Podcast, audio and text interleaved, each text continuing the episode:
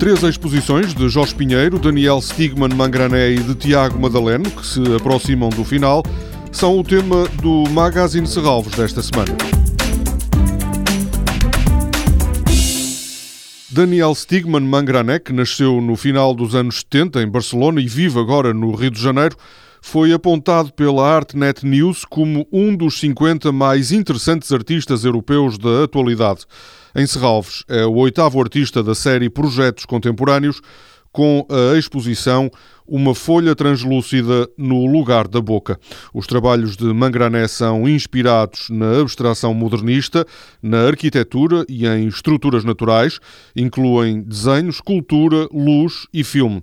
Na sala central do museu está até 7 de janeiro um pavilhão de vidro que tem no seu interior um jardim com criaturas vivas, esculturas, desenhos e um holograma. Uma ideia de Cabrita Reis, depois de um convite da diretora do Museu de Serralves, Suzanne Cotter, resultou na exposição da Après Fibonacci e as Coisas Lá Fora, que reúne pinturas, desenhos e esculturas de Jorge Pinheiro. Do diálogo entre Jorge Pinheiro e Cabrita Reis resultou a seleção de cerca de 80 obras desde os anos 60 até ao presente. A instalação desta exposição, que pode ainda ser visitada até 7 de janeiro, foi desenhada pelo arquiteto Eduardo Souto Moura. As obras de Tiago Madaleno, vencedor da edição deste ano do prémio Novo Banco Revelação, continuam expostas no Museu de Serralves. O jovem artista, natural de Vila Nova de Gaia, reflete no seu trabalho sobre a relação entre fotografia e temporalidade.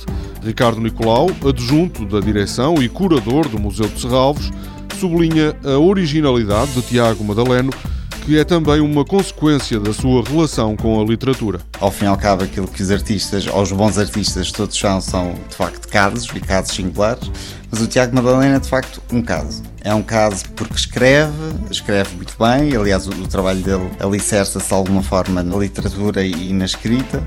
Foi alguém que nos surpreendeu com o uso que faz da fotografia, mas é alguém que tira partido do poder da fotografia para documentar, ironizando de alguma forma com essa mesma característica da fotografia, que é estar sempre associado ao isto foi, ou vermos sempre na fotografia alguma coisa que de facto uh, aconteceu. E o que o Tiago Madaleno faz, ou tem vindo a fazer, é uma obra imensa. Quando eu digo imensa, é literalmente imensa. A exposição do vencedor do prémio Novo Banco Revelação permanece no museu até ao próximo dia 7. Toda a programação pode ser consultada em serralves.pt ou na página da Fundação no Facebook.